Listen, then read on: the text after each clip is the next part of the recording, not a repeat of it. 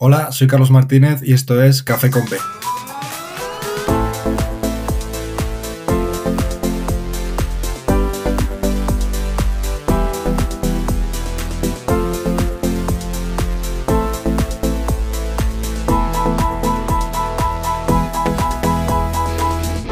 Muy buenas, bienvenidos y bienvenidas a Café con el podcast en el que disfrutaremos de un buen café acompañados por personalidades de nuestro baloncesto.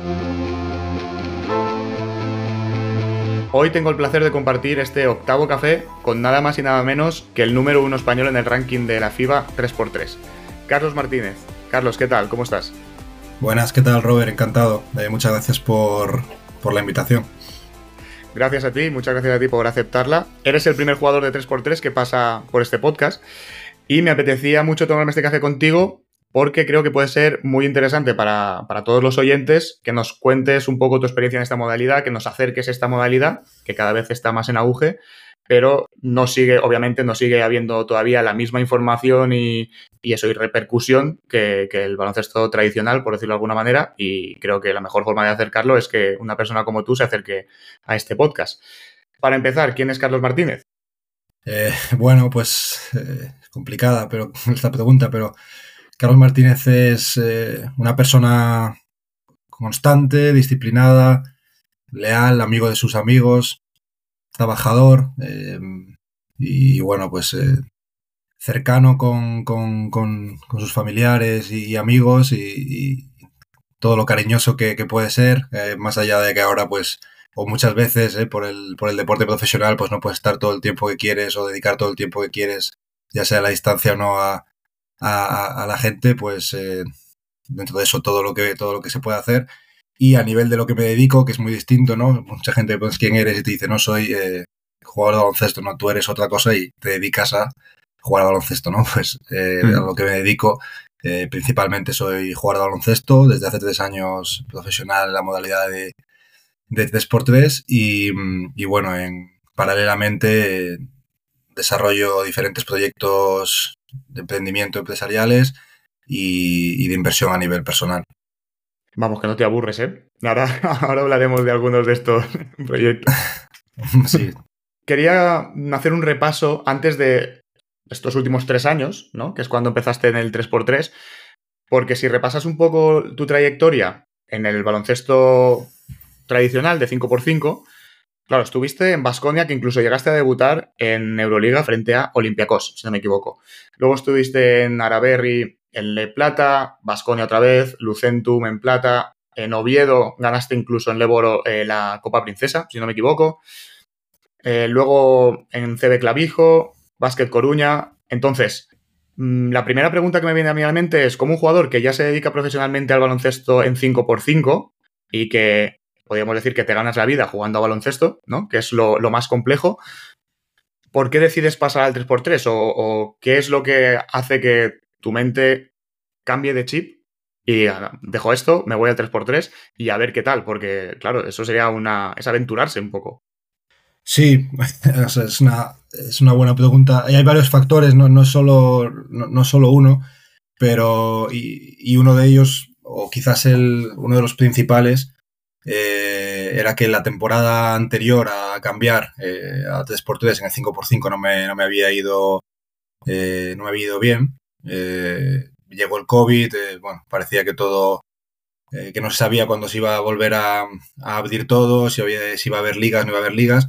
Y durante ese tiempo de, de break, pues tengo diferentes ofertas también de, de Leboro, incluso del extranjero pero uno de mis representantes pues me habla del 3x3. Me dice, oye, pues eh, veo que el 3x3 está creciendo mucho eh, fuera de España. Hay, eh, bueno, hay como una asimetría ¿no? En, el mercado de lo que está pasando fuera y lo que está pasando aquí.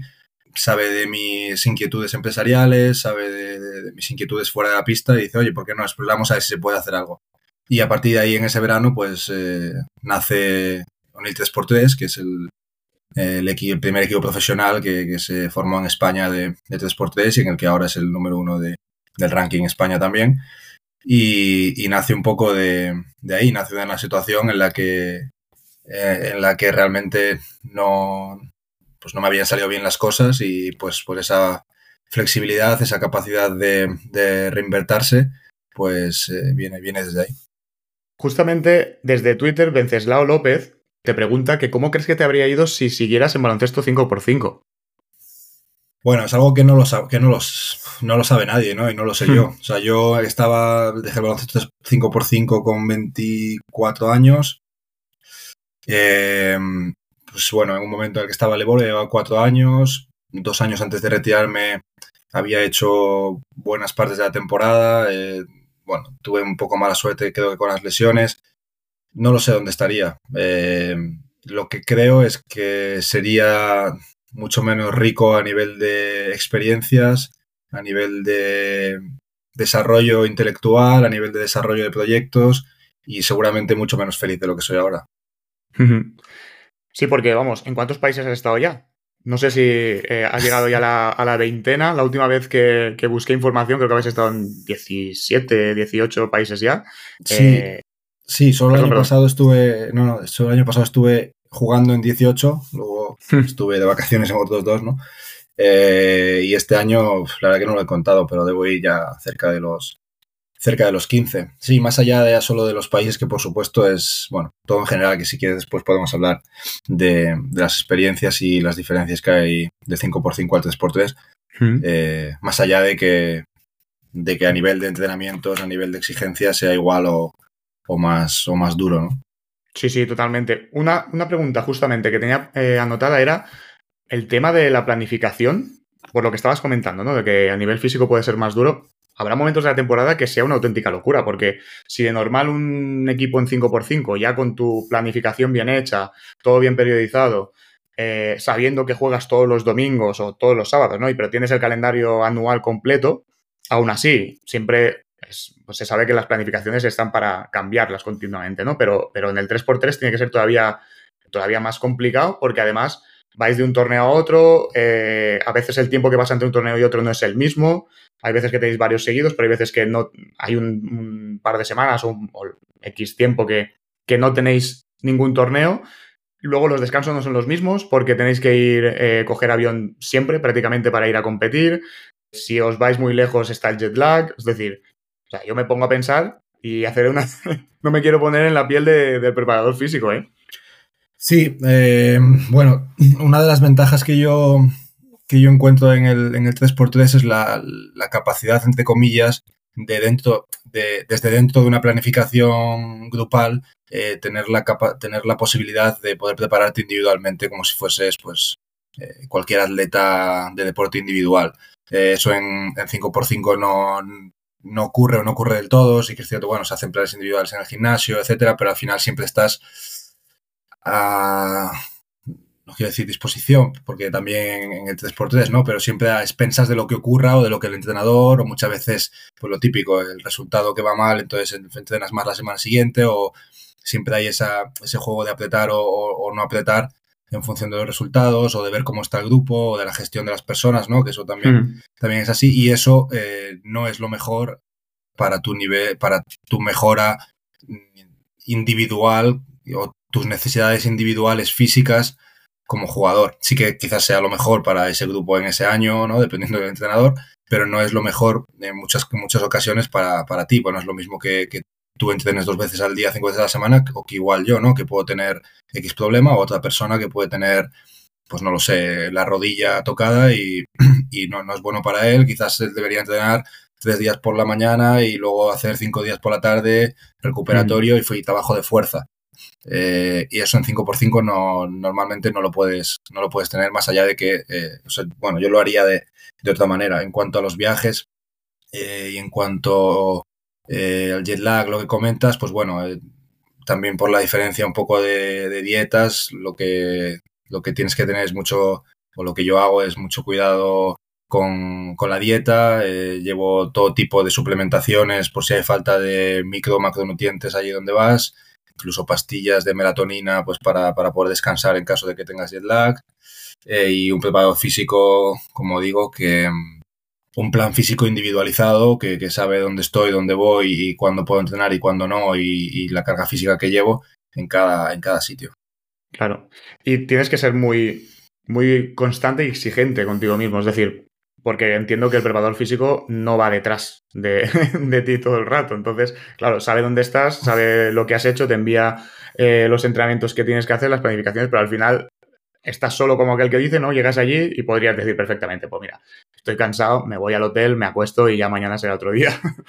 Sí, no, está claro. Eh, bueno, creo que poca gente con, poca responsabilidad individual eh, va, va lejos, ¿no? pero mm, dentro de esto ya, y la preparación física ya no es solo el verte más o menos fuerte o coger más o menos peso, sino que la realidad es que si no estás haciendo esto, el riesgo de lesión, de que no estés protegido a nivel articular, que, que, pueda romper fibras, que es muy alto en este, eh, pues, en este deporte con tanto viaje. O sea, si no llevas esto al, al, máximo, tu cuerpo no te va a avisar de, oye, te estás a punto de lesionar pero te, avisará cuando, lo haga, ¿no? Y le puede pasar a cualquiera, pero cuanto más bajes las probabilidades siempre es mejor, claro. claro. En, estos torneos, por desconocimiento total, ¿eh? En los propios torneos tienen sus fisioterapeutas, eh, médicos, etcétera. O, pues claro, imagínate que te vas a jugar con, yo qué sé, Tailandia y te lesionas allí. Claro, hasta que tú vuelves aquí a poder hmm. trabajar con tu fisio, o sea, ahí puede pasar varios días. Que durante ese periodo, que, ¿cómo lo gestionáis eso? Sí, hay varias fórmulas, ¿no? Eh, por un lado, a veces eh, cuando viajas y viajas mucho, pues los propios equipos llevan sus propios fisios y luego los torneos, esto también de función del torneo, pero lo normal es que tengan unos, unos requisitos a nivel médicos y de fisios, como, como comentas, pues tanto para antes de los partidos como para después, como para si hay urgencias, siempre pues los, los, los eventos están asegurados, etcétera, entonces no, no, no suele haber problema, vamos. Muy bien. Vale, pues antes de, continuar y de profundizar un poco más en el, en el 3x3, explícame cómo es el sistema de competición, ¿vale? Porque yo, sinceramente, no lo sigo tanto como, como el 5x5, entonces hay cosas que se me pierden y seguramente hay gente que esté escuchando esto que tampoco lo siga tanto. Entonces, explícame un poco el sistema de competición del 3x3, porque a diferencia del 5x5, que cada equipo compite en su liga nacional, algunos también compiten en alguna liga internacional. En el 3x3 no es así. O sea, hay torneos World Tour, torneos Challenge. Entonces, explícame un poco cómo es este sistema de competición. Em, sí, el formato para, sobre todo la, gente que lleva mucho tiempo en el baloncesto y que quiere compararlo con el baloncesto 5x5, em, pues es, bastante chocante porque, porque o te lo explican o es bastante complicado de, de entender de primeras. Entonces yo siempre hago una, analogía con el tenis o quizás hasta con el pádel, donde pues el 3x3 eh, lo que hay no son ligas nacionales, que también puede haberlo, ¿no? Puede haber circuitos nacionales, pero los circuitos nacionales también forman parte de un todo mayor, entre comillas, que es un circuito mundial, eh, con un ranking mundial, tanto de equipos como de, de jugadores, en donde hay diferentes niveles de torneos por el mundo y donde a medida que vas ganando diferentes torneos, pues te vas clasificando a otros mejores. Y a medida que vas ganando esos dos mejores, pues te vas clasificando a otros. Cuanto mejor estés en el ranking, a mejores torneos tienes acceso. Pues eh, por poner el ejemplo, pues eh, no sé, Nadal podía jugar a partir de cuartos de final de Roland Garros o de octavos, no, no lo sé, pero si eres el top eh, mil del mundo en el ATP, pues tenías que jugar las previas o incluso ni siquiera podías acceder porque tenías que ganar antes un ITF o un Challenger, que es lo que había en, pues lo que es lo que hay en, en, tenis, ¿no? En 3x3 también hay World Tour, que es lo máximo, hay los Challenger, que es, que es después, y esos dos torneos forman parte de lo que se llama el Pro Tour, que es el, torneo profesional de FIBA 3x3, y los torneos que van por abajo son clasificatorios a ese, a ese, a ese Pro Tour. Y ese Pro Tour es donde quiere estar, pues donde se aspira a estar la, la, la mayoría de los jugadores 3x3, donde hay los mejores premios, donde donde las condiciones son, son mejores y donde haces más puntos, porque, no sé, llegando a cuartos de final de un World Tour, eh, ganas igual 10 veces más puntos que ganando una parada de, circuito nacional. Mm. Claro. Y a nivel económico, por lo mismo, por en el 5x5, mm, tú tienes tu contrato con tu equipo, que mm. te paga eh, lo que hayáis acordado durante la temporada, pero en el 3x3, ¿cómo funciona esto? Porque también, o sea, estáis en equipos, ¿no? Pero no sé si está este mismo, este mismo forma de funcionar o, es diferente. Sí, hay varias fórmulas, ¿no? Em, o varias fórmulas que yo he encontrado a lo largo de estos tres años, un poco buscando o siendo proactivo a la hora de buscar ser profesional de, de 3x3. La primera es pues que fundamos el primer equipo profesional de España y a partir de ahí empezamos a desarrollar y éramos, pues, o somos eh, nuestros propios jefes, entre comillas, y tenemos un presupuesto anual con patrocinadores. Bueno, ahora ya esto ha evolucionado, digamos que no solo es un equipo de Sport sino que es una, una, organización eh, de eventos y gestión deportiva donde uno de los activos es el equipo de 3x3. Eh, y bueno, pues a partir de ahí dependes de ti mismo y, puedes ir a jugar, que esto se puede empezar desde muy poco, siempre que pues, tengas resultados y por las capacidades que tiene el deporte de 3x3, que es o, dicen ¿no? que, es democrático, entonces tú a, medida que, o, meritocrático, que a medida que vas ganando torneos, pues accedes a otros torneos y la mayoría, a medida que ganas, pues tienes acceso pagado eh, a, torneos mejores y a medida que sigues ganando, pues tienes acceso a otros mejores y, entonces, bueno, siempre que tienes resultados funciona y si no, pues eh, desarrollarlo a nivel empresarial por ti mismo. Esto es una de las partes, quizás no es la más sencilla para nada. Eh, mm. Otra, otra es, pues hay diferentes ligas que no son del, del, del Pro Tour, pero que son circuitos nacionales que se desarrollan en otros países y que son temporales. Y bueno, yo en ese caso he encontrado algún mercado en el que, que jugar en Asia, eh, pues en Vietnam, en Tailandia, en, diferentes, diferentes países. Eh, mm. Pero bueno, tienes que tener la sensibilidad de tiempo, de disponibilidad, de, de, al principio querer tirar la aventura eh, por no demasiado. Y, bueno, sí que una vez que, que estás allí y demuestras, pues todo, todo cambia, ¿no? Y, es diferente. Y luego, pues la, opción de fichar en cualquier otro equipo profesional, igual que eh, nosotros podríamos fichar a alguien en el equipo de O'Neill, ¿no? Pues fichar a, pues fichar en cualquier equipo de circuito pro, que es lo que yo hago con el equipo de Lausanne, eh, que es un equipo suizo que cuando yo, fiché, pues estaba en el top 15 del mundo y seguimos, y seguimos ahí. Muy bien. Ahora que comentas el, el equipo, el Lausanne, hace pocos días ganasteis el Sansar, el Sansar Challenger, ¿no? Sí. Con Lausar. Y si no me equivoco, fuiste el primer español en ganar un título en el circuito Pro Tour desde 2017. Poco se habla de esto, ¿eh? sí, sí, bueno, pues la competitividad que hay en Challenger y World Tour es, enorme porque hay eh, los jugadores que, o los equipos que juegan los Challenger y los World Tour son prácticamente los mismos, entonces en muchas ocasiones el, nivel de un World Tour o Challenger no, no varía, o aunque varíe, eh, quizás puedes tener un pequeño mejor resultado en el Challenger, pero si sigas viendo cuatro equipos que son los cuatro mejores del mundo, pues el ganarlo es el quedar primero porque queda, perdiendo una final eres, el perdedor de ese fin de semana, ¿no? Eso también es una de las características que tiene el 3x3 y que es eh, una montaña rusa quizás más grande que, que, otros deportes de equipo porque no es una liga en el largo plazo, que también, por supuesto, peleas por tener puntos en el largo plazo y al acabar el año y por el World Tour Final, pero cada fin de semana es un título, cada fin de semana te estás jugando prize money, cada fin de semana te estás jugando puntos. Eh, bueno, pues, pues tienes que tener una capacidad, digamos, de control de emociones un poco o, desarrollada. Y en cuanto al Challenger, pues eso, pues eh, fue el, Challenger que, se hizo en Mongolia hace una semana y media y, ahí estuvimos y, ganamos. este, este año tenemos creo que es el mejor año de la historia del equipo de Lausanne, un tercer puesto, una final de World Tour que ganamos 18-14, acabamos perdiendo, y, ahora este título de Challenger. Entonces, bueno, espero que, vayamos para arriba, quedan dos meses de temporada, casi tres, más el World Tour Final si nos clasificamos, así que ojalá dar la sorpresa. Muy bien, ojalá que sí, y que nosotros lo veamos, porque ya te digo, no es tan fácil llegar a acceder a estos datos. O sea, ¿Sabes? En comparación con el 5x5, que enseguida hubiese pasado algo así y lo tendrías en todas las portadas, en el 3x3, sí, de repente lees una noticia, pero dices, pero porque te, he buscado concretamente, y entonces buscando tu nombre y buscando eh, eh, la modalidad, pues al final acabas accediendo a esta información. Pero por eso es lo que me refería de que me parecía interesante que pudieses venir para acercar un poco más todo esto, porque, vale, que, que sea el primer español en seis años que gana un torneo del Pro Tour, y que, y que no se esté hablando prácticamente, pues claro, eh, es esa falta de repercusión, ¿no? Sí, bueno, puede chocar un poco y estoy de acuerdo. Em, pero como te digo, todavía y todavía sigue pasando mucho. Cuando empezamos el proyecto lo vimos claro a nivel de que había una simetría tanto de lo que estaba pasando y el desarrollo del 3x3 fuera de España y, en España.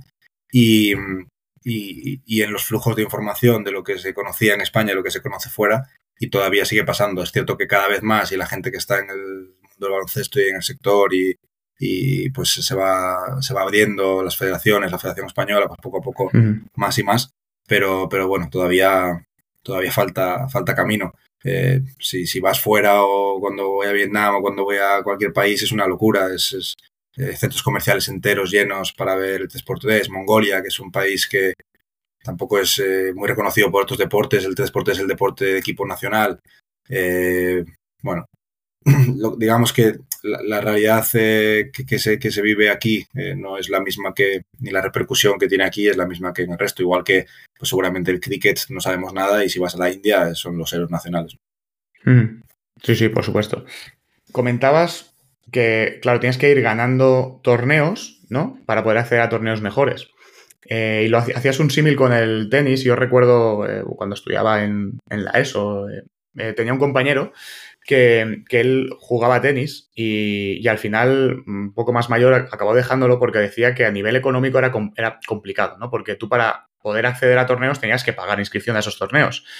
Y si no pasabas de X ronda, como que no te compensaba, claro. O sea, si tú te inscribes, pero no llegas hasta, yo qué sé, imagínate, octavos, no te entra ese dinero que tú has invertido en esa ficha. Entonces, mm. claro, si no mejorabas lo suficiente o no obtenías, mejor dicho, los resultados suficientes como para compensar esa ficha, al final acababas siempre pagando y era o tenías una, pues eso, un bagaje económico suficiente para, por lo menos durante un tiempo, poder ir pagándolo o, al final pues pasó esto, ¿no? Que pues bueno, esta persona tuvo que acabar dejando su, intención de, llegar a ser tenista profesional o, al menos intentarlo por, el hecho de, eso, del pago de las inscripciones. Entonces, en el 3x3, ¿cómo está esto? Eh, ¿Es igual de difícil a nivel económico el acceso a, estos torneos o, no tanto? Sí, ocurre exactamente lo mismo. Eh, ya no solo a nivel económico el acceso a estos torneos, sino que si no tienes el ranking suficiente ya no puedes acceder. Eh, hmm. y tienes que ir a torneos, digamos, menores, pero esos torneos menores ya no es solo la cuota de inscripción, que no suele ser muy alta, sino que tienes que mover a cuatro personas. Eh, en caso de no tener un staff, pues también. Eh, si alguien de marketing también, pero bueno, lo mínimo, mínimo, digamos que sería mover a cuatro personas a ese sitio y la mayoría de los torneos fuera de Pro Tour solo se clasifican los, el campeón de ese torneo a, a lo siguiente. Entonces estás jugando contra otros 11 que quieren lo mismo que tú y por eso decía que la, dentro de las fórmulas de cómo competir en el transporte profesional, la de, la de hacerlo por ti, por ti mismo, si consigues muy buenos resultados, es viable y es cierto y es meritocrático y hay un camino de, del cero al todo, pero es, es, muy complicado por tema de que pues, no, no siempre controlas ¿no? los resultados que, que, puedes tener, puedes controlar lo que puedes hacer, pero no, no, no todos los resultados siempre. Y, y, a nivel económico supone una, una inversión. Entonces, bueno, eh, nosotros tenemos la suerte de tener el equipo establecido y, que va creciendo poco a poco y que tenemos los recursos para viajar, etcétera. Hablo del equipo español, que yo no estoy en estos momentos jugando con, ellos. Eh, pero si no, pues para jugar en el, en el Pro Tour, eh, pues tienes, tienes que fichar por un equipo que, que, ya esté establecido o tener un colchón grande para poder invertir durante un año, dos años eh, bastante dinero en ir a esos torneos, en mejorar, porque tú luego vas a esos torneos, estás compitiendo contra gente que lleva jugando esos torneos eh, cinco años y llevan hmm. jugando juntos cinco años esos torneos, por lo cual, eh, la, digo del Pro Tour, las posibilidades de que ganes o las posibilidades de que llegues a la final si eres un equipo joven que acaba de entrar o un equipo sin experiencia en ese ritmo de partidos, etcétera, es que acabes perdiendo en la ronda que sea, ¿no? Entonces, bueno, hay una barrera de entrada grande, un uso defensivo así grande, pero es un, yo creo que es un reto, ¿no? O sea, es un reto bonito.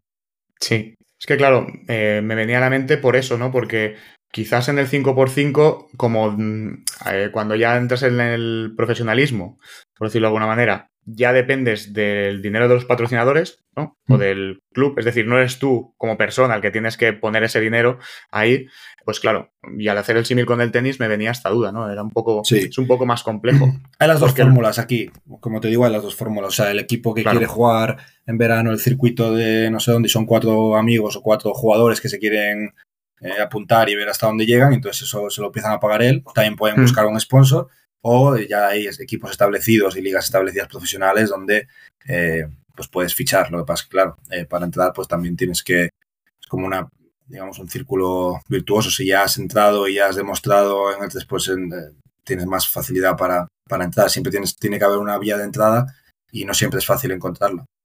Claro. ¿Y cómo llegaste tú a fichar por el Lausanne? Es decir, eh, sigues compitiendo ¿no? con el equipo en el que estabas y al final te ven, es lo que dices tú, al final mm. ven que, puedes ayudar al equipo y no entiendo que es algo así. Sí, fue, fue así. Eh, el primer año de, de 3x3 eh, viajamos bueno, a siete países, que era algo bastante, bastante pionero para un equipo, para un equipo español. Ya te digo, fuera de España eso, eso pasaba. Hmm. Y estuvimos viajando ese verano eh, y haciendo, haciendo conexiones, contactos, viendo cómo, cómo, podíamos seguir creciendo. Al año siguiente a mí me salió una, una oportunidad para ir a jugar a la India eh, durante antes de que empezara la temporada alta de Sport o sea, más eh, al invierno. Eh, para jugar 3x3 en la India. Eh, bueno, tengo unos buenos resultados y a partir de ahí eh, me fichan en, me llaman de Filipinas, me llaman de Indonesia, me llaman de Vietnam. Durante tres meses estoy ahí jugando en cuatro países diferentes, cada vez todo con muy buenos resultados. Y cuando vuelvo a, a, España, pues empiezo a jugar con el equipo, con O'Neill. Y, y, me llama me llama Lausanne. Entonces, bueno, también lo pongo encima de la mesa con el resto de compañeros de O'Neill, ¿no? Porque esto también, claro, si hay cuatro o cinco que están jugando y la química es importante, etcétera, pues si, si hay uno que va a jugar menos torneos o bueno, eh, pues, pues, puede, pues puede afectar al equipo, ¿no? Al principio la USAM me ofrece jugar dos torneos seguidos y a partir de ahí ver cómo va. Hmm. Y además me acuerdo, los primeros dos, tres torneos fueron, fueron muy mal, pero, pero bueno, vieron, vieron el potencial y a partir de ahí, pues, pues todo, todo ha ido mejor. Claro. Y a nivel formativo, cómo está organizado el 3x3. Eh, lo digo porque, por ejemplo, ahora viene un niño o vais a una escuela ¿no? y a fomentar el 3x3. Vale, ¿qué le dices a un niño que quiere empezar a jugar a baloncesto o a una niña para que practique 3x3 en lugar de 5x5? Sí, no es sencillo, no es sencillo, porque como te digo, no hay ligas eh, establecidas a nivel nacional ni de largo plazo, ya no, no solo en categorías eh, senior, ¿no? sino en categorías sino en categorías inferiores tampoco. Eh, la federación ahora ha tenido muy buenas iniciativas, ha hecho campeonatos sub-13 autonómicos, campeonatos sub-15 autonómicos, bueno, no exactamente de qué edades, pero ha hecho sub-13, sub-15 y sub-17, que son como los años impares, eh, de sub-12, sub-14, sub-16, sub-18, que serían los campeonatos que ya están establecidos de, hmm. de España, etcétera y ha hecho pues Campeonato de España 3x3, Campeonato de Comunidades 3x3 y está un poco también empujando a las federaciones autonómicas a, hacer cada vez más. Pero no hay un, circuito, digamos, durante todo el año. Eh, lo que sí que se pueden ir poco a poco, esto ya depende, ¿no? Pero eh, viendo un poco el futuro, pues quien quisiera apostar, oye, pues voy a intentar aprender desde ahora a jugar al 3x3 porque eso está creciendo, es una ola que, que puedo, coger, puedo coger temprano, aunque solo pueda jugar los, tres fines de semana del Campeonato de España, Campeonato Autonómico, y luego sigo jugando a 5x5, pero ya me voy formando en la modalidad, pues, pues yo creo que, que es, una, es la opción eh, ahora mismo. Y hay diferentes academias, sé que Valencia, Valencia Basket está, está desarrollándolo bastante. Nosotros con O'Neill Sport hacemos eh, bastantes campus, eh, actividades, nos llaman de, muchos sitios para dar charlas de 3x3 mm. y, y bueno, va así de momento. Tampoco es decir, aunque esté muy desarrollado eh, en otros países, tampoco es que haya unas ligas muy largas en los países que yo conozco de, 3x3. Entonces es más como, pues bueno, eh, no conozco el tenis, no conozco el pádel, pero es cierto que si tú eres un jugador de, claro, si tienes 15 años, pues no, no es sencillo. Pero mm. si eres un jugador ya que se está acercando a senior, tú tienes la posibilidad de, de ir a jugar torneos eh, por el circuito nacional, en el extranjero, pero otra vez pues tienes la barrera de entrada de cómo, cómo vas hasta allí, cómo te lo pagas, con qué jugadores, con qué compañeros, pues lo mismo que si, no lo sé, hay deportes en los que para entrar, pues no sé, se me ocurre el rally o las carreras de coches o que necesitas al principio unos mínimos hasta que ah, demuestras que eres y tienes patrocinadores o obviamente esto es muchísimo menos, ¿no? Pero, pero bueno, se está todavía desarrollando. ¿Tú crees que a la larga, aquí en España, entiendo que sí, ¿no? Pero, pero no sé si, si lo ves muy cercano, ¿no? Porque ahora mismo podríamos decir que hay como una especie de trasvase, ¿no? De jugadores que, que estaban en el 5x5 y acaban, acaban pasando al 3x3, ¿no? ¿Tú crees que puede haber ya formación específica de 3x3? Es decir, un jugador que, quiera jugar al 3x3 y que se forme al 100% en 3x3 sin pasar por el 5x5. Porque obviamente a nivel táctico no es igual. A nivel físico, hay cosas que sí, pero hay aspectos que no, porque es mucho más intenso, eh, no tienes apenas momento para despistarte. Entonces, claro, a nivel técnico-táctico no es exactamente igual el 3x3 que el 5x5. Obviamente hay cosas que comparten y que, una modalidad puede llegar a la otra, pero quizás una persona que desde inicios se forma en 3x3 puede ser el, que despunte después. No sé si me estoy explicando. Sí, sí, por supuesto. Y estoy totalmente de, acuerdo. Lo que no tengo claro es cuáles son los incentivos ni la motivación ahora mismo para un niño de 15 años de si, no tiene las cosas claras o si realmente tampoco se conoce esto, de, decir me voy a dedicar solo al 3x3, ¿no? Porque a nivel de... O sea, a todos nos gusta competir, a todos nos gusta eh, compartir vestuario con, con, alguien, si es el caso, y si, mm. si, aunque lo tengas muy claro tú solo, pues si no hay una competición, una competiciones establecidas de largo plazo, pues es normal que todavía lo, lo compartan con el, con el 5x5. Que ya digo, si eres ya cerca de senior, sí que hay esas competiciones en el largo plazo, pero no es sencillo eh, acceder a ellas, ¿no? Igual que, no lo sé, supongo en el tenis, como decía antes, no, no es sencillo, pero bueno. Claro. Has hablado mucho del equipo de 3x3 en O'Neill. ¿Cómo surge esa idea? ¿Y por qué en O'Neill? Es decir, es un pueblo relativamente pequeño de, Alicante. Y ahora, claro, has comentado que, por ejemplo, en Valencia Basket, que es una capital muy grande, que obviamente tiene muchas más opciones y muchas más, muchos más recursos eh, a nivel de jugadores, eh, me refiero, que, por probabilidad es más probable que aparezcan jugadores que puedan adaptarse más al 3x3 en Valencia que en O'Neill, por una cuestión de, de habitantes, ¿no? Entonces, ¿cómo surge la idea de fundar el O'Neill 3x3? Em, sí, o sea, la, idea surge en el verano que te comentaba, ¿no? Eh, con, el COVID. Uno de mis representantes, Jaime, pues me comentaba el 3x3 y vemos lo que, lo que, lo que podemos hacer. Y, él, otro de los jugadores, otros dos eh, jugadores que representaba, es José Santonja, que jugaba en Leboro, y José Blázquez, que también estaba en Leboro en ese año. Em, y bueno, vemos que los perfiles pueden cuadrar para, para 3x3 y en este caso José Santonja es de O'Neill, eh, hmm. Que O'Neill, pues bueno, es un pueblo pequeñito, eh, pero, pero con mucha tradición de, baloncesto en la comunidad valenciana. Está a 25 minutos, 30 minutos de, de, Alicante. Y, bueno, fue el primer pabellón eh, cubierto de la comunidad valenciana. Tiene un equipo con ciento, o tenían un club con, con 100 niños federados en un, pueblo de 6.000 habitantes. O sea, es. Eh, Una buena ratio. Les gusta mucho el baloncesto, entonces, bueno, sí, es, es mucho. Y, pues nos reunimos allí con el ayuntamiento y con diferentes instituciones privadas y públicas y para ver si realmente ahí podía coger el proyecto. Y pues bueno, pues les cuadro muchísimo porque yo creo que se adaptaba a todo lo que les gustaba, que era el baloncesto, deporte profesional, que, no había demasiado en el pueblo. Santonja es el mejor jugador, o al menos bajo mi punto de vista, que ha salido del pueblo, el que ha llegado más alto. Y entonces, pues bueno, era eh, también pues una oportunidad para nosotros y abrieron las, puertas, supongo que pensando que también era una, buena oportunidad para ellos. Y, nada, pues nace, nace a, partir de ahí. Tenemos nuestra pista profesional municipal allí de 3x3, tenemos un gimnasio, tenemos una casa en la que vivimos todos eh, como si fuésemos youtubers, entre comillas, ¿no? De estos que se van a una casa gigante y, y, están ahí, están ahí todos. Y todos, que digo, parece que somos 12, pero al final un, equipos de cuatro y en esa casa vivimos tres, es una casa muy, muy, muy grande. Eh, y nada, pues ese, empezó así el proyecto, ¿no? Empezó el proyecto así poco a poco y, a partir de ahí, pues a buscar, eh, a buscar quien nos apoyara y sobre todo a buscar actividades empresariales, eh, que ese siempre fue un poco mi visión, que nos pudieran dar esos ingresos recurrentes en el medio y largo plazo que no dependieran de instituciones públicas o de sponsors, más allá de que eso luego lo tengas porque es necesario para el equipo también, claro. Claro, pero aquí tú partes con ventaja porque tú tienes formación empresarial, ¿no? Si no me equivoco. Eh, sí, bueno. Eh, no sé, sí, o sea, yo la tengo, ¿no? Y tengo los títulos, pero tampoco te crees que soy muy de, titulitis. Eh, creo que, no te digo cualquiera, pero que el emprendimiento al final también es el, el querer, el ser proactivo, y, el formarte muchas veces, autoformarte por tu cuenta, más allá de lo que digo, que sí, yo parto con un grado, parto con tres posgrados, pero, pero bueno, creo que es más eh, la parte de, de, querer y de tener una mente activa y proactiva que, que el tener un título que convalide que sabes de algo. Claro.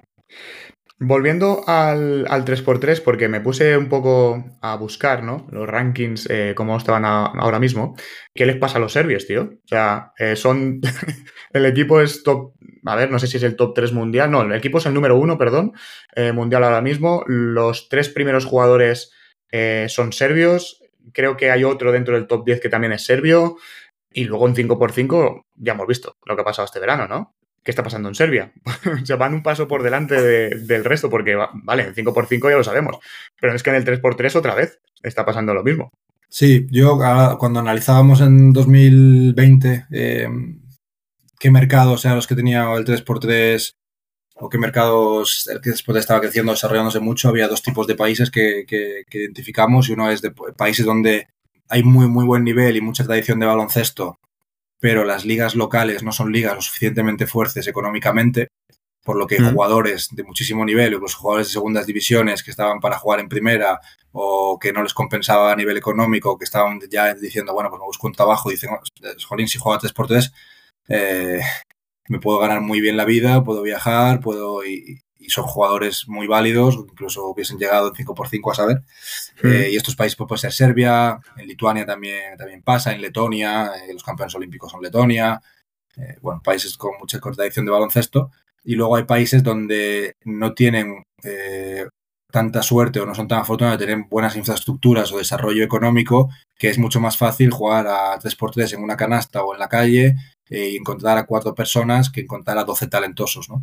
Eh, entonces también, pues, por ejemplo, lo que te comentaba en Mongolia, eh, en Asia se está desarrollando mucho, en China creo que vemos una oportunidad eh, muy grande de tener una medalla en un deporte de equipo en las Olimpiadas, que, es algo que no tienen, ¿no? Es más de deportes individuales y de, y de supervivencia de, que el, de que el más fuerte sobrevive, ¿no? Porque tienen mucha, mucha población y, entrenan como, como, como animales.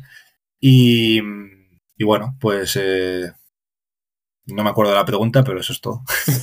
¿Qué pasaba con Serbia? ah, vale, sí. Eh. Eh, espera, termino si quieres. Y, y, entonces, pues bueno, en este caso Serbia tiene, tiene varios equipos, no sé si seis o siete en el top 30 y, y, bueno, claro, ves a los cuatro, a los tres primeros cuatro de los cinco primeros o cuatro de los siete, no lo sé, que son los que son serbios, porque al final tú cuando juegas en el mismo equipo ganas prácticamente los mismos, los mismos puntos cada jugador. Eh, depende un poco también de estadísticas, que son estadísticas diferentes que en el, en el 5x5, ¿no? Existen, bueno, se cuenta de otra manera, ¿no? Y con otro tipo de porcentajes, eh, pero al final pues ves eh, mínimo a cuatro ahí arriba porque juegan en el mismo equipo, incluso ves más porque un roster es de seis, no de cuatro, entonces se van rotando. Claro. Y el tema de los puntos, por lo que estabas comentando ahora, hay una serie de puntos que es comunes para todos los miembros del grupo, ¿no? Si llegas a la final, todos ganan X puntos, pero luego hay otra parte de puntos que son individuales. ¿Cómo se suman estos puntos? Eh, ya te digo, es, un, es una fórmula que es complicada de, explicar si no lo ves, si no lo ves escrito, ¿no? Porque en baloncesto tradicional, un baloncesto es eh, si coges un rebote es más uno, si coges un, si haces una asistencia es más uno, si te, recibes una falta es más uno, pero aquí hay, eh, no, no, es todo más uno, muchas veces es por 0,5 y luego por 20, o sea, pero para que te hagas una, idea, eh, cuenta mucho eh, no ya los puntos que metas, sino el shooting value, que es lo que se llama, que es decir, oye, si tú, si tú metes 25 puntos durante todo el torneo, que sería pues 5 puntos por partido, ¿no? Porque hay 5 partidos, eh, pero has tirado 50 tiros, tienes un 0,5, digamos, de shooting value, que es por cada dos tiros que, tiras, metes un punto. Entonces, eh, el shooting value eh, cuenta mucho para, las estadísticas. Después, lo que se llaman highlights, pero no es highlights de step backs o de pasar por debajo de las piernas al rival, sino pues cuentan key assists, que son asistencias que realmente dejas solo al otro. Si das una asistencia para el triple, muchas veces no te cuentan. O sea, tú puedes pensar que has dado ocho asistencias, pero te, te cuenta una. Eh, Sí, pues los mates cuentan, los, tapones cuentan. Los robos, por ejemplo, no cuentan, pero sí las pérdidas. Hmm. Eh, entonces es, complicado de poder, de poder saber lo que, lo, que, lo que has hecho, porque es una, es una fórmula totalmente distinta a la que, a la que conocemos.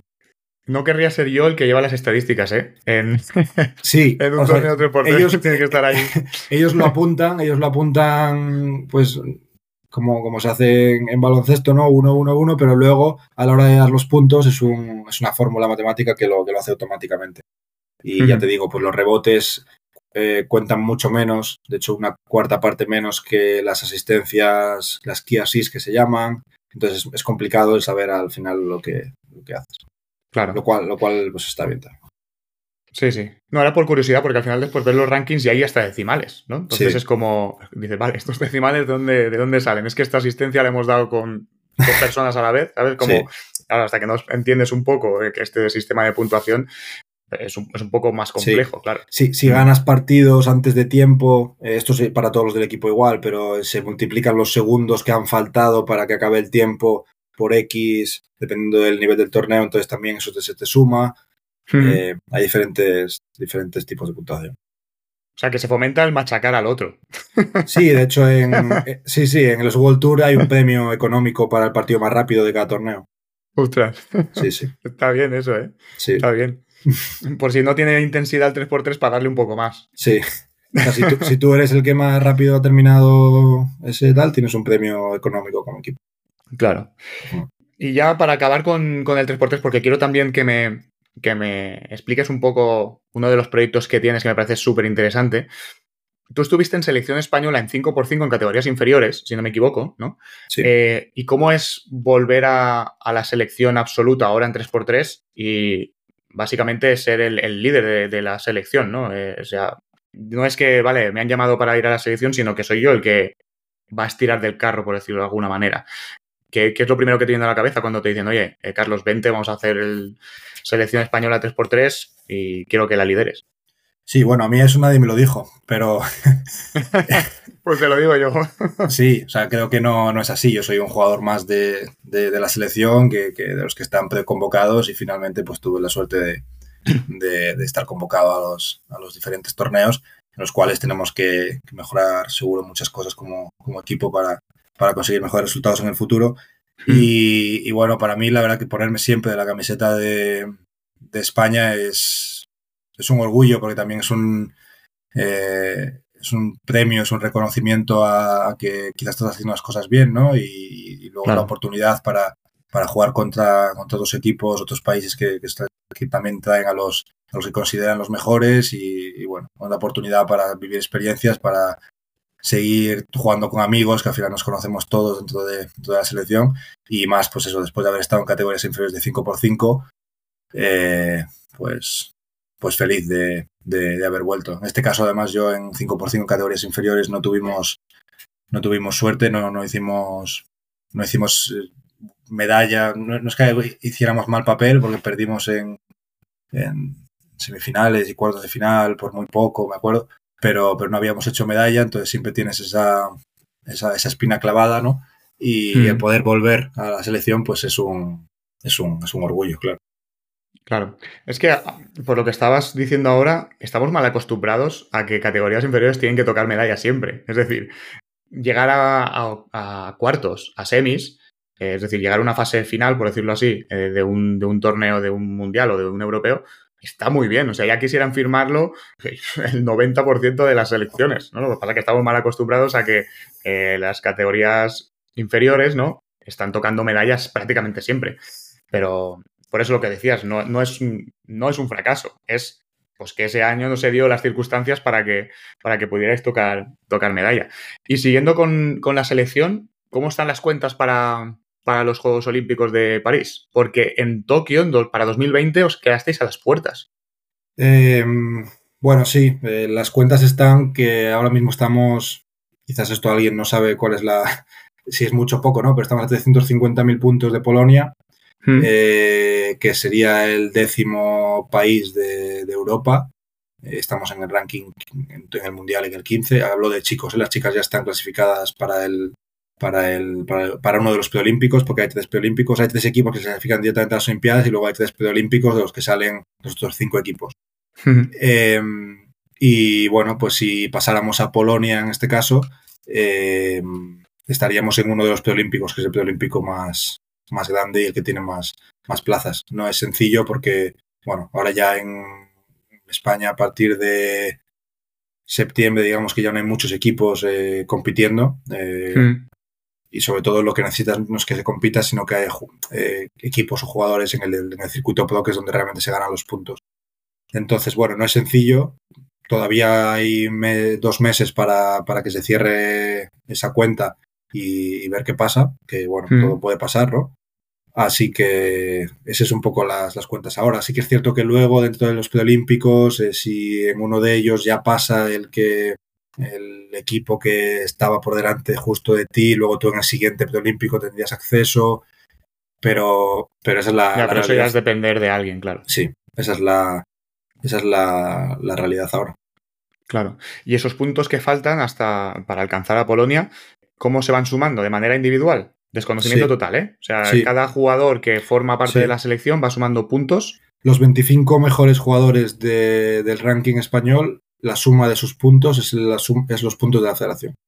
Vale, vale, vale, vale. Entonces estos 350.000 serían los que tendríais que sumar más que Polonia en estos próximos dos meses eh, que queda más o menos, ¿no? Eso es. Vale, vale, pues más o menos creo que lo he entendido. vale, genial. Pues a ver si hay suerte y, y podéis estar en ese, en ese preolímpico para, para poder competir al menos por un puesto. Espero que sí, espero que sí. Ojalá que sí, ojalá que sí. Vale, y cambio totalmente de, rumbo. Bueno, no totalmente porque está relacionado. Quiero que me hables del proyecto Ecovolution. Explícame un poco, porque va todo relacionado con, con, redes, ¿no? Por lo que he podido leer. Explícame un poquito en qué consiste el proyecto y, bueno, y cómo surge la idea.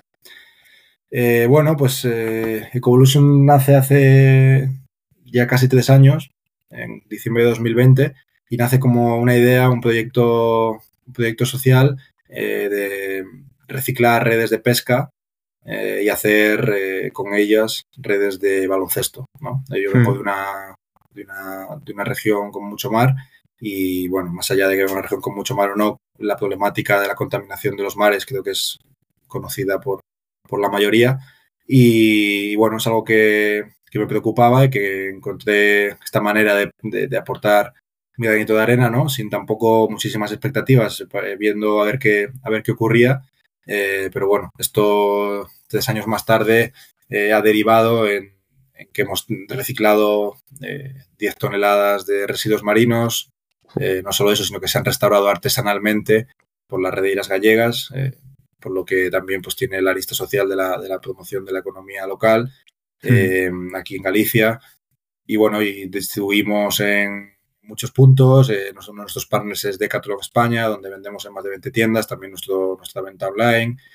Hemos hecho ya no solo redes de baloncesto, sino estamos desde hace ya año y medio haciendo redes de fútbol, donde tenemos colaboraciones con la liga, con el Betis, eh, se ha puesto, se han jugado partidos de, de, la liga con nuestras redes, la liga de waterpolo, se han jugado todos los playoffs del año pasado con redes de, de waterpolo hechas artesanalmente procedentes de residuos marinos, eh, liga de fútbol sala, entonces bueno, creciendo en ese sentido, eh, haciendo muchas colaboraciones con muchos clubs, con instituciones y em, eh, abriendo otras verticales dentro de Ecovolution, ¿no? Pues dentro de mi, de mi, de mi visión en el largo plazo, me imagino Ecovolution como un lugar, una, si tuviésemos, por, poder explicarte cómo, cómo, cómo, lo tengo en mi cabeza, si tuviésemos un corner dentro de un corte inglés, ¿no? Como tenía Mr. Wonderful antes, pues en ese hmm. corner había todo tipo de productos relacionados con, con el deporte, eh, pero con unos valores muy específicos de, de Evolution que, que, que, va dentro de la sostenibilidad y de, y de bueno, también el, el diseño, ¿no?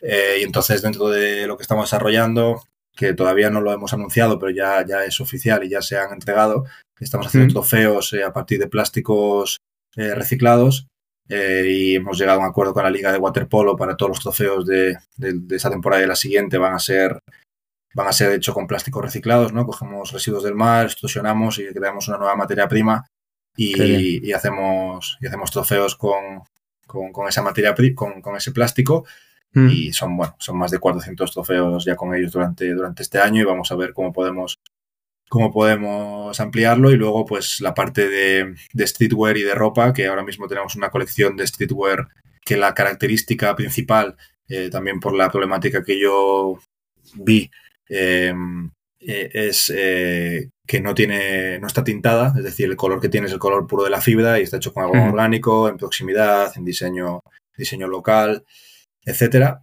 Y a partir de ahí, pues bueno, queremos seguir creciendo la, tanto la gama de productos como pues, por ejemplo, la ropa, hacer ropa técnica.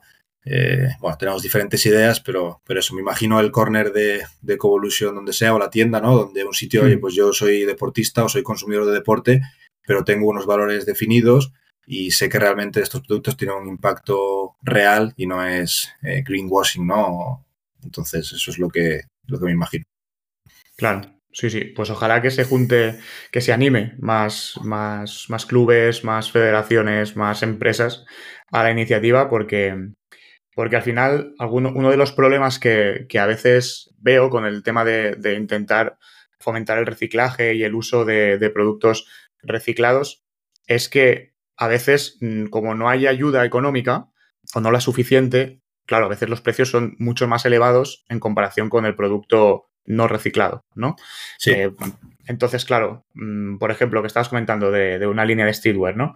Quizás una camiseta reciclada, pues te puede costar el doble que una que no reciclada, entonces o, es porque el propio usuario dice, no, yo quiero contribuir a contaminar menos y voy a comprar esta camiseta aunque me cueste un poco más, o, o si no, a lo mejor si no tienes esta iniciativa propia de querer contribuir, pues tiras a la más barata, ¿sabes? Mm. No sé si, no sé si estoy. No, por eh, supuesto. Uno de los, por supuesto, uno de los grandes retos, ¿no? Que, hay dentro de este tipo de. Que, poco a poco en el o sea, poco a poco estos, estos, esta gráfica se irá, se irá aplanando, ¿no? El tema de, los precios se irán igualando. Porque a medida que hay, que hay más demanda, pues el bueno, es el propio mercado, ¿no? El que, que iguala. Esta, que equilibra, claro. Sí, que equilibra, que equilibra estos precios. Pero eh, esto es uno de los retos más grandes que hay en, el sector y uno de los retos que yo me encuentro también con Evolution, que nos encontramos el equipo, es llenar ese gap entre valor percibido y precio, ¿no? lo, que tú, tú comentas. Y para eso, pues hay diferentes fórmulas que, utilizamos, que la primera es pues ser realmente lo que, lo que somos y, que nuestros productos sí que tengan un, impacto positivo.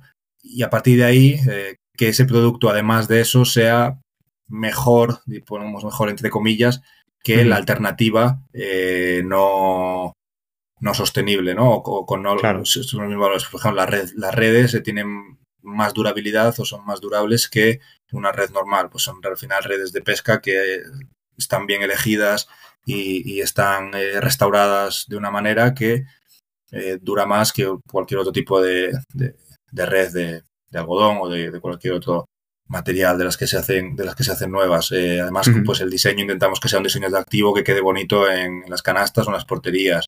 Eh, la ropa, pues la ropa, eh, además de ser con los mejores, con las mejores calidades, mejor, mejores materias primas y tener esos, esos valores de, pues, que son materiales orgánicos, etcétera, pues en este caso son saludables o no son tan perjudiciales para la piel porque no están tintados, eh, entonces, bueno, tienes unos valores añadidos dentro de todo, que es lo que nos cuesta realmente comunicar, porque tampoco puedes comunicarlo de manera, de manera directa siempre, eh, y que estamos, que estamos en ello. La verdad que el próximo año y medio tenemos un plan, un reto divertido y, bonito de ver y a ver cómo, vamos creciendo.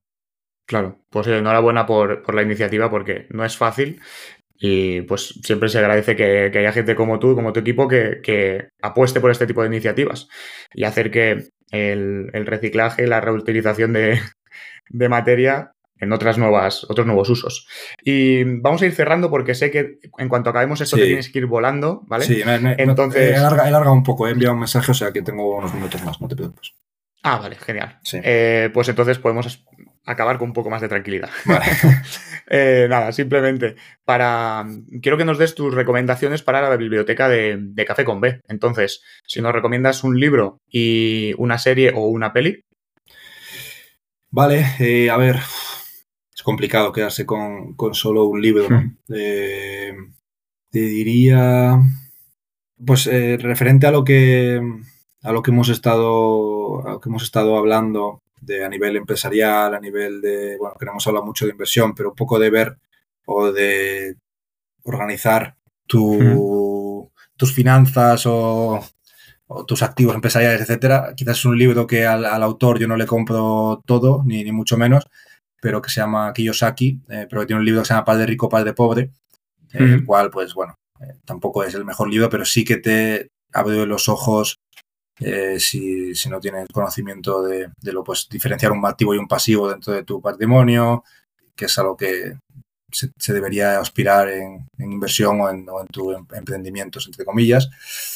Eh, ahora hace poco he releído pues, el almanaque de Lama Ravikant, que es un filósofo que a mí me gusta mucho, que bueno, pues, al final tú lees, lees filósofos clásicos, pues bueno, muchas de las cosas eh, te ayuda y, es fantástico, pero no está actualizado. Digamos que sí, sobre las ideas eh, hmm. principales del bien, el mal, la igualdad, eh, pues tienen su, visión, pero no, no, está actualizado al siglo XXI. En cambio, Naval Ravikant pues es uno de los filósofos que yo creo que sí que está actualizado. Y a nivel de películas, series, tampoco soy muy consumidor. Ahora sí que veo un poco más porque las veo en francés, que estoy aprendiendo. Hmm. Y al estar en Suiza, pero diría mi favorita de siempre es la Gladiator. Genial, pues aquí quedan estas recomendaciones y antes de despedirnos, déjame recordar a nuestros oyentes que estamos en YouTube, Spotify, Google Podcast, Apple Podcast y iBox. Así que ya sabéis, si os ha gustado este episodio, suscribiros para no perderos ninguno de los próximos y además me ayudáis a que vaya creciendo este proyecto poco a poco y vamos formando una comunidad de baloncesto y Ahora ya sí, Carlos, de nuevo muchísimas gracias por aceptar la invitación. Ha sido un auténtico placer compartir este, este café contigo y ojalá que podamos compartir otro más adelante. Pues igualmente, Robert. Eh, el placer es mío y, cuando quieras aquí, aquí estamos. Muchas gracias.